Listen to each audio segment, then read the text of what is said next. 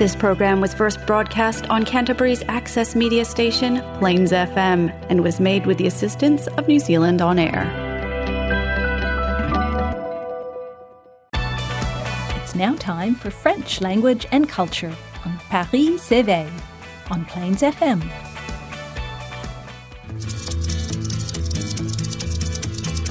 Je suis le dauphin de la place Dauphine et la place Blanche à mauvaise mine.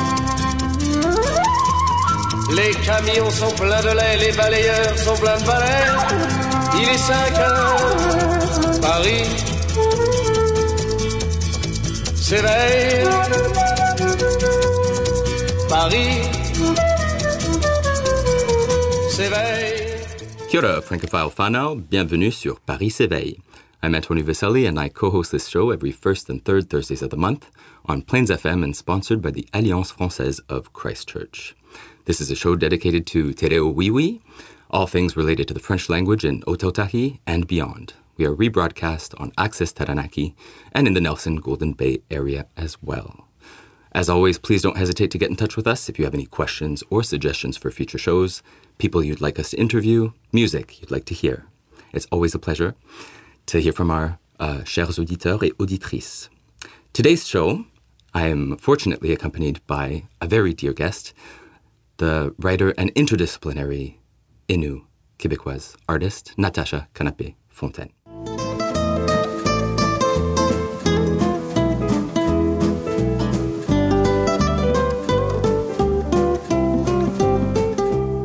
Kwe Natasha? Et Kia ora, bienvenue. Quoi, Antonio? Alors Natacha, tu es poète, actrice et artiste interdisciplinaire Innu, originaire de la communauté de Pessamit sur le Nitassinan, la côte nord. Et tu habites Montréal, qu'on nomme en Inueman? Ah, en, Plutôt en Kaningara, à Djojage. Ah, merci. Alors tes œuvres poétiques, que j'avoue connaître un peu mieux que tes essais, euh, mais ton corpus a été reconnu et salué par, par la critique, voyageant dans le monde entier, traduit heureusement dans plusieurs langues, et sont à l'étude à plusieurs niveaux dans les écoles du Québec et ailleurs, et je peux dire même à l'Université de Canterbury en français. En 2017, euh, tu as reçu le prix Droits et Libertés pour ta poésie et ta démarche de rapprochement des peuples par l'art, l'écriture, la performance, le dialogue, pour contribuer à faire en sorte que les prochaines gén- générations sauront vivre ensemble dans le partage, le respect et l'échange entre les cultures. À seulement 29 ans, tu figurais déjà parmi les personnalités publiques ayant participé à la reconnaissance des peuples autochtones du Québec, autant ici qu'ailleurs dans le monde. En 2021, tu as été promu au grade de chevalier de l'Ordre des Arts et des Lettres de la République française. Et c'est là que je sors mon épée. Tu sors ton épée. Ca- Canépé Fontaine. Très bien. je la connaissais pas, celle-là. Bienvenue, une très chaleureuse bienvenue à Otautahi, la ville euh, jardin, Garden City, que tu as pu découvrir un petit peu depuis l'autoroute de, de l'aéroport. Ça fait plaisir que tu sois parmi nous, en chair et en os. Ouais, ça fait plaisir pour moi aussi, surtout après euh, la pandémie, Ouais. juste de pouvoir recommencer à voyager. Puis euh, ben, déjà en venant ici pour une résidence de création à Auckland, mais de pouvoir venir à Christchurch, ben, ça fait vraiment plaisir. Ben, Je suis vraiment le, contente le d'être plaisir est à nous. Alors, tu mentionnes justement une résidence à Auckland. On va parler de Nelson. Il y a un festival d'art. Qu'est-ce que tu fais à Auckland et à Nelson? Euh, à Auckland, je suis venue rejoindre euh, le directeur euh, et metteur en scène et chorégraphe et artiste visuel Charles Coronejo, qui est euh, de la nation Napuri. Euh, et euh, pour euh, le festival de Nelson, le festival des arts de Nelson, il présente en fait euh, en primeur une grande, grande installation pour euh, des performances du rationnel euh, qui vont durer une semaine euh, dans le Nelson Arts Festival. Euh, ça, ça va être installé dans une, dans la, dans une galerie d'art dont j'ai oublié le nom, je suis désolée. j'ai pas fait mes devoirs, mais Alors, moi, j'ai noté du 24 au 30 octobre. Ouais. Il y aura Kote Ako, Ouais. Poetics of Land, Water and Sky. C'est la compagnie Tetoki Haruru. Mhm. Et donc, ça sera au, au sein du Nelson Arts Festival. Et Oui. moi non plus, je- malheureusement, je n'ai pas noté. J'ai oublié le nom, mais, euh, Mais je à suis désolée, mais je, je, repartagerai sur les réseaux sociaux. Mais oui, euh, on présente en fait côté ACO, euh, Poetics of Lands, euh, Land, Water and Sky. Puis Charles en fait explique souvent que le ACO, c'est vraiment la ligne, moi je l'interprète un peu comme la ligne d'horizon, mais en fait c'est Mhm. vraiment la ligne où le ciel rejoint la mer, où la mer rejoint le ciel. Et donc, c'est un, un espace euh, vraiment où parfois les dieux, les esprits se rencontrent ou traversent les mondes. Et donc, euh, les, les artistes de performance sont invités, euh, mais toujours de différentes directions, sont invités donc à créer une performance ou même à créer des performances en duo ou avec d'autres, donc en groupe, euh, à l'intérieur de l'installation de côté à côté. Euh, et de justement de faire honneur soit à nos ancêtres ou à, à nos cultures. Et, et c'est pour ça que je suis là finalement. Je suis, je suis venue euh, euh, apporter ben, toute cette partie-là de ma recherche en art visuel que je fais euh, depuis très longtemps. En fait, avant la poésie, je, je faisais de la peinture. D'accord. Et c'est là que j'ai commencé ma démarche euh, en art visuel. Euh, qui, c'est ça qui m'a amené en fait vers la poésie, c'est le ma recherche dans, dans des tableaux abstraits. Je voyais le territoire avant la colonisation, et donc je me suis dit qu'est-ce que euh, mes ancêtres veulent me veulent m'enseigner au travers de ces tableaux-là, parce que j'avais l'impression de voir des fois des trucs bouger pendant que je peignais, et j'avais l'impression de voir de, du haut en fait les Inuits traverser les territoires euh, en plein hiver ou à différentes saisons, et donc je me suis dit qu'est-ce que mes ancêtres souhaitent euh, que je retourne dans le territoire, de quelle façon, en attendant de le faire physiquement Mhm. euh, et géographiquement.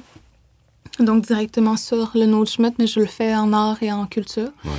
Euh, Donc tout à travers de mon travail. Puis la poésie, au départ, a été tout ce travail-là de, de recherche, de, de, mais de faire vivre aussi ma volonté et de retourner dans les terres, de comprendre plus la culture inou, qu'est-ce qu'elle veut dire, qu'est-ce qu'elle transporte comme philosophie. Euh, et, euh, et maintenant, ben, c'est en performance surtout, puis dans, à, à l'occasion de Côté ACO, c'est vraiment d'aller euh, recréer des gestes que mes ancêtres faisaient comme quelque chose qui est beaucoup moins connu, qui est de, de remonter les rivières avec des perches de bois. Ah et souvent, les, les, les Inuits se, se tenaient debout dans les canons, mais à- c'était à contre-courant dans les rapides. Donc, on imagine que physiquement, c'est quasi impossible. Mais c'est encore quelque chose que je comprends pas non plus. Mais, et, et donc, à, à, à Nelson, je souhaite justement faire la recherche de ce geste-là. Je, je prends des, des, des, des, des perches de, que j'ai pris en métal pour que ça luit dans, dans, dans la noirceur ou dans, avec les lumières et tout ça, les jeux de lumière. Et euh, je veux comprendre comment est-ce que physiquement c'est possible de se rendre là. Euh, parce que, comme je disais, bon, les, les Inuits sont plus connus comme soit des canoteurs ou des marcheurs, Mhm. euh, des portageurs aussi. Mais est-ce qu'on les connaît comme ces gens-là qui remontaient euh, les rivières à contre-courant, euh, debout sur les canaux avec des perches? Non, tu sais, et à l'intérieur du territoire, très très loin, j'ai découvert dernièrement, il y a des gens qui le savaient, donc qui avaient oublié ça.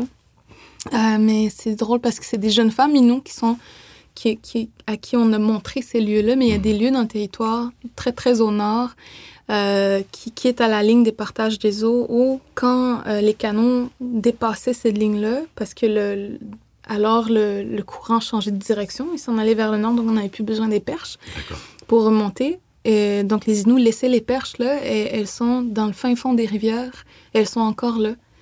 Et donc c'est des traces du passé. euh, L'eau les a juste sauvegardées d'une certaine façon, j'ai envie de dire. Et, et moi, avec le premier livre de Joséphine, ben, le premier livre de Joséphine s'appelait euh, Bâton à message. Mhm. Et c'était des bâtons qu'on laissait sur la route pour les autres familles. Et euh, je vais finir là. Mais je me, disais, je me dis, le même genre de, de, de structure est dans le fin fond des rivières. Il y a comme ce truc-là qui vient du, du- de très loin dans le passé. Donc, qu'est-ce que ça veut dire pour nous? Donc, c'est la question que je me pose. Qu'est-ce que ça veut dire pour moi? Quel est le message de mes ancêtres Mhm. euh, pour une chose qu'on a oubliée qui, qui, vit, qui, vient, qui revient à la surface en quelque sorte? Donc, qu'est-ce qu'est-ce qu'on doit saisir comme message et comment est-ce qu'on doit le transmettre pour le futur? C'est tellement beau, c'est très émouvant. Euh, il y a un côté très, très interdisciplinaire, bien sûr, diachronique aussi, récupérer ce qui, ce qui a été oublié mais pas perdu. C'est cette épée finalement qui est au fin fond de- du lac qu'il faut, qu'il faut ressortir. Excalibur. Ex- Tout à fait. Quelle magie. Et finalement, euh, il y a un côté un peu mystique et magique. Moi, je sais que tu, tu définis la poésie euh, d'une part comme euh, conjurer le sort, mais c'est aussi quelque chose qui peut nous rapprocher, qui peut créer un certain dialogue. Et je pense que on, on, devrait prendre une petite pause maintenant pour écouter un peu de musique, mais en revenant, on pourrait parler peut-être du, Canada, des peuples autochtones au Canada, ailleurs, ce que veut dire la vérité, la réconciliation euh, au sein de ce projet qui, qui s'annonce euh, particulièrement alléchant et très interdisciplinaire. Donc pour une petite pause musicale, Natacha, qu'est-ce que tu nous, qu'est-ce que tu nous proposes? Qu'est-ce qu'on peut écouter? Mais euh, vous m'avez proposé d'écouter euh, quelques-unes de mes chansons euh, qui sont à partir de poèmes, justement, euh, donc qui sont issus de mon EP qui s'appelle Nuit mondaine, qui veut mhm. dire Je veux marcher. Et donc, on écoute Les étrangères. Oui, super. qui est un poème sur reprendre possession de soi. Très bien. Merci, bonne écoute.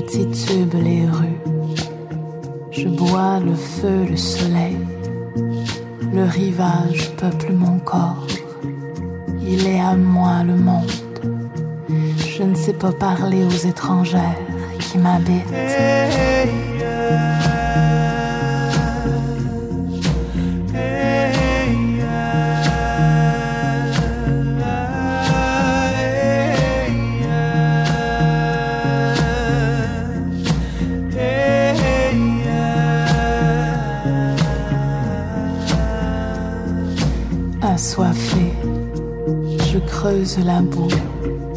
Je titube les rues, je bois le feu, le soleil, le rivage peuple mon corps, il est à moi le monde, je ne sais pas parler aux étrangères qui m'habitent.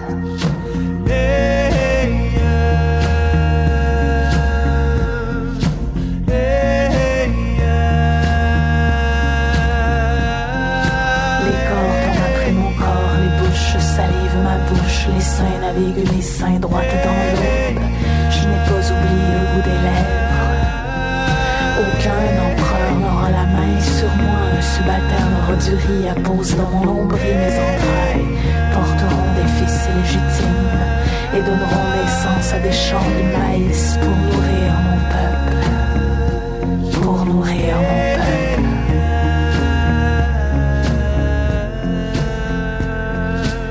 Assoiffé je creuse la boue, je titube les rues, je bois le feu, le soleil, le rivage peuple mon corps. Il est à moi le monde. Je ne sais pas parler aux étrangères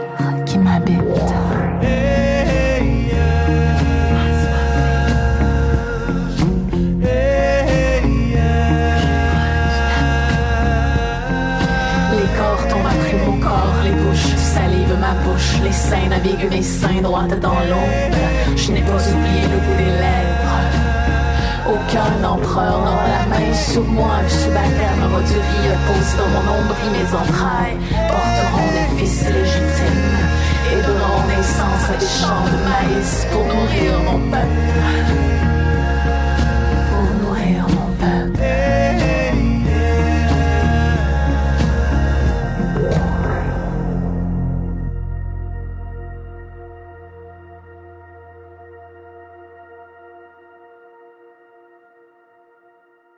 Kwe Kiora, bienvenue sur Paris s'éveille. Je suis accompagné de Natacha Canapé-Fontaine. Merci pour cette chanson. Euh, elle est superbe, elle est extraordinaire. J'ai hâte d'écouter la dernière qu'on écoutera à la fin de cette émission aussi. Euh, donc on a parlé de ce projet, on a parlé de euh, cet aspect très émouvant qui est la poésie, mais au-delà de ça, ce qu'est une performance aussi physique en, en chair et en os. Est-ce qu'on pourrait peut-être parler un tout petit peu de, oui, de, des liens entre la Nouvelle-Zélande et le Canada et ce que ça veut dire que d'écrire aujourd'hui euh, quand on parle de vérité, de réconciliation Euh, mais déjà, euh, le, le- à tous les jours, quand je marche, euh, ben quand, là, maintenant je suis à Nelson, mais Oui. à tous les jours quand je marchais à Auckland, euh, j'étais toujours dans, dans- C'est drôle, tout me ramenait au Canada, mais, mais pas parce que ça y ressemble, mais plutôt parce que j'ai l'impression d'être dans un monde un peu idéal pour Mhm. moi en tant qu'autochtone, dans le sens que je sais bien qu'il y a encore certaines problématiques comme, euh, comme le, le racisme, la discrimination et des choses comme ça, mais juste de, de marcher dans la rue et de voir autant d'autochtones, autant comme assumés, aussi fiers et portant leur culture, d'entendre aussi des non-autochtones parler dans la langue maori euh, et de voir la culture les cultures maoris être autant euh, au diapason partout, tu sais, dans la culture euh, générale, j'ai envie de dire. Mais, mais bon, c'est peut-être encore euh, une, une perception de l'extérieur, mais Oui. quand même, en tant qu'autochtone, c'est très, très différent de ce qu'il y a au Canada. Euh, et, et encore plus quand on est au Québec où présentement, bon, tu sais, il y a le, le- un gouvernement euh, de la coalition Avenir Québec qui vient d'être euh, réélu. C'est c'est plutôt de droite. Ils, sont, ils sont beaucoup dans une espèce de résistance pour la reconnaissance, ben, une résistance de reconnaître les, les droits humains, les droits fondamentaux des Autochtones. Donc, nous, on est dans cette lutte-là de les faire reconnaître, de faire en sorte que le gouvernement ben, nous regarde vraiment comme des êtres humains. Euh, et des fois, il y a des choses qui se passent, il y a des bonnes choses qui se passent d'une certaine façon, mais il y a tellement tout le, le- tout le côté qui nous pèse encore, euh, surtout au niveau médiatique au Québec. Mhm.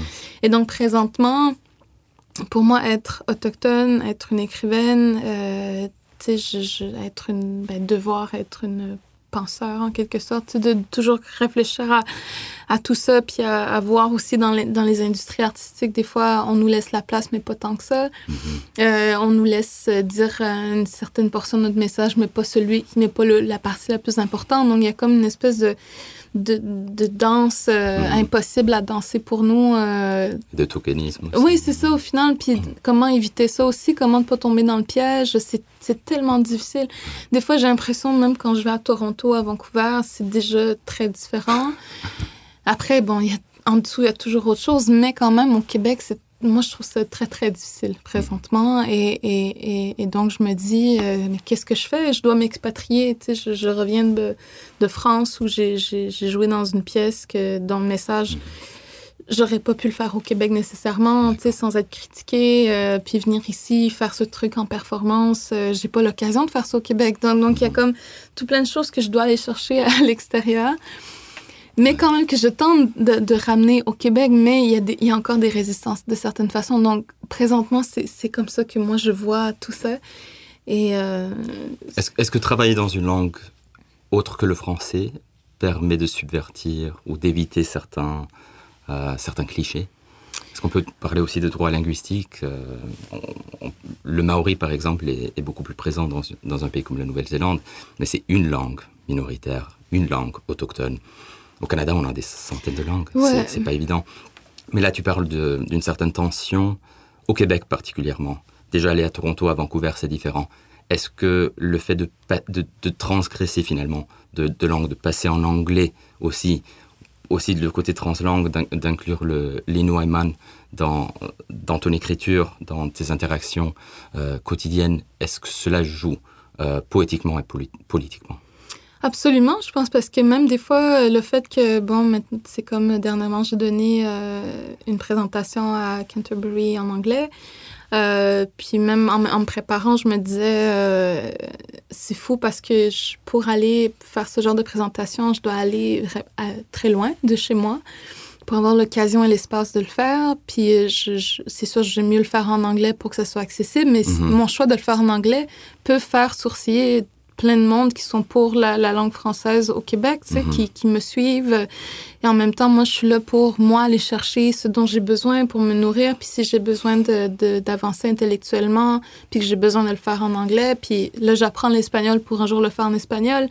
euh, parce que ces langues-là me permettent d'ouvrir tellement de portes, tellement de monde, mais aussi d'avoir accès à des, à, des, euh, à des réflexions qui ne sont pas présentes nécessairement au Québec ou au Canada. Donc, pour moi, c'est une nécessité de, de se transposer dans, dans, dans les autres langages, dans les autres langues, mais aussi c'est c'est d'autres mentalités, c'est d'autres visions du monde. Donc, pour moi, c'est c'est absolument nécessaire, surtout en, en tant que poète, pour toujours me mieux me re-questionner quelle est ma place dans le monde. Mais si j'ai la possibilité de traverser les mondes, mais je vais le faire, tu sais. Puis, puis surtout en tant qu'Inou, ben, c'est c'est ce qu'on faisait toujours, tu sais, tra- transgresser les, les, les- le, le visible et l'invisible, les, les frontières, euh, surtout quand il n'y en avait pas. Donc c'était genre encore plus comme la, la circulation sur les territoires est important pour, pour continuer à grandir puis à croître en tant qu'être humain.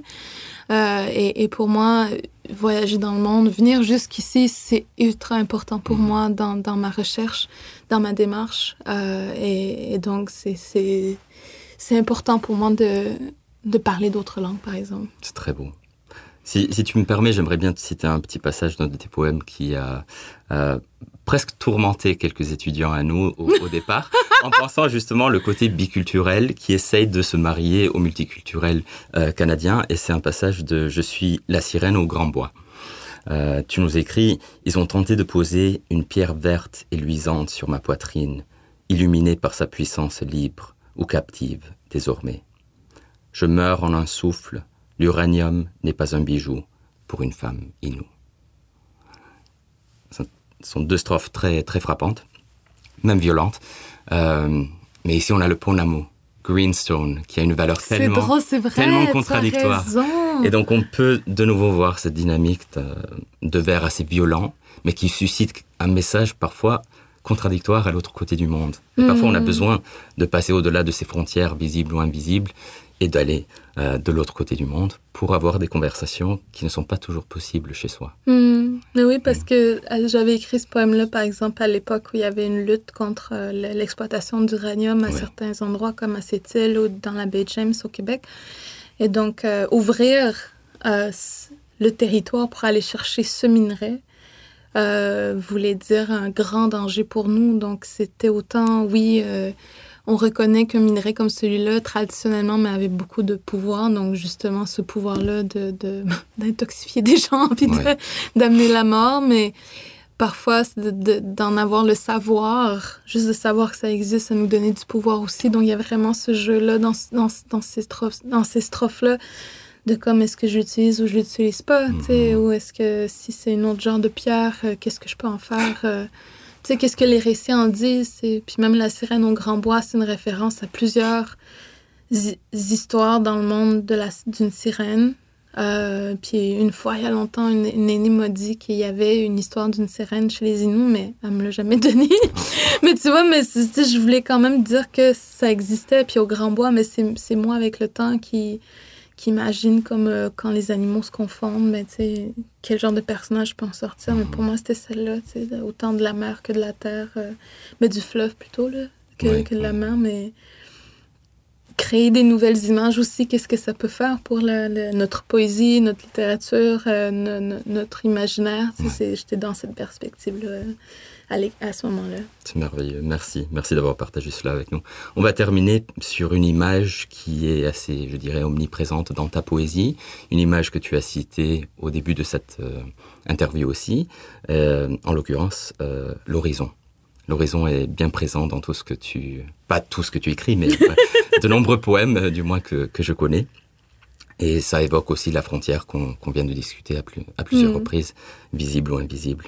Donc on va écouter une chanson qui s'intitule Un horizon trouble. un horizon trouble et on va se quitter sur cette chanson en te souhaitant euh, un excellent séjour à Nelson, Merci. un, un bon retour au Canada et au-delà du Canada pour tout- toutes les aventures qui t'attendent. Et j'espère de retour à, à Otautahi, à Christchurch et en Nouvelle-Zélande très prochainement. Natacha, Oui, moi merci. aussi. Tsushkumute. Tsushkamoten. Tsunushkumute. Merci.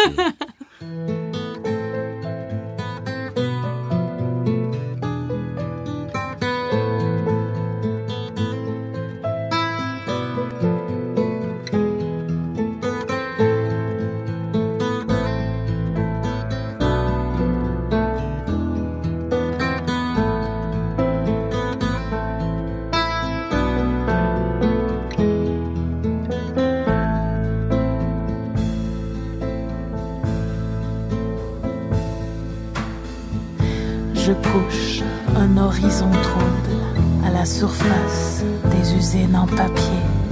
En passant par les champs de tourbe, je m'écorche les pieds. Au loin, à l'intérieur des cabines, même le bois dit qu'il n'en sait rien. Le ciel rouge prend sa carabine. Il ne reste plus rien. Si ce n'est pas nous aujourd'hui, ce sera qui? Et si on s'enfuyait d'ici, on prendrait quel chemin?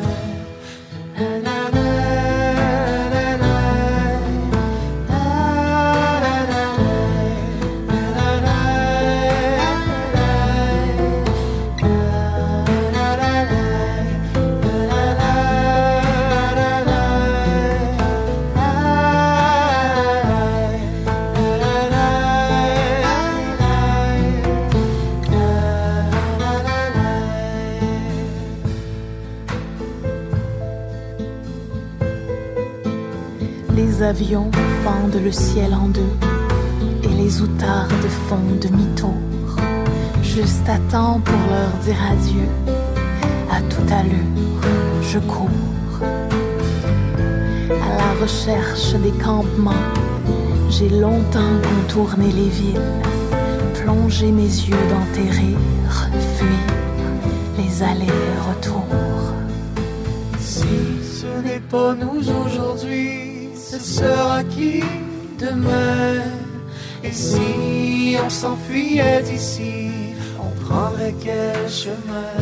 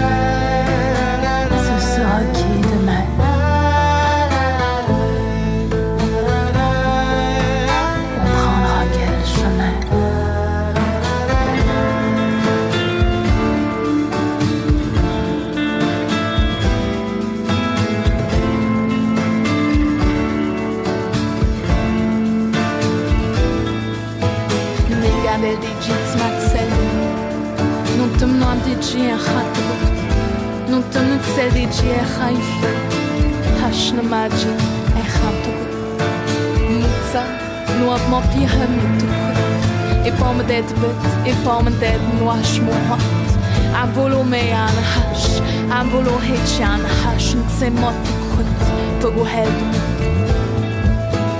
Konnichiwa de mnahwat Chuchib mudean ho chahinwat Chuchib mudean ho chahinwat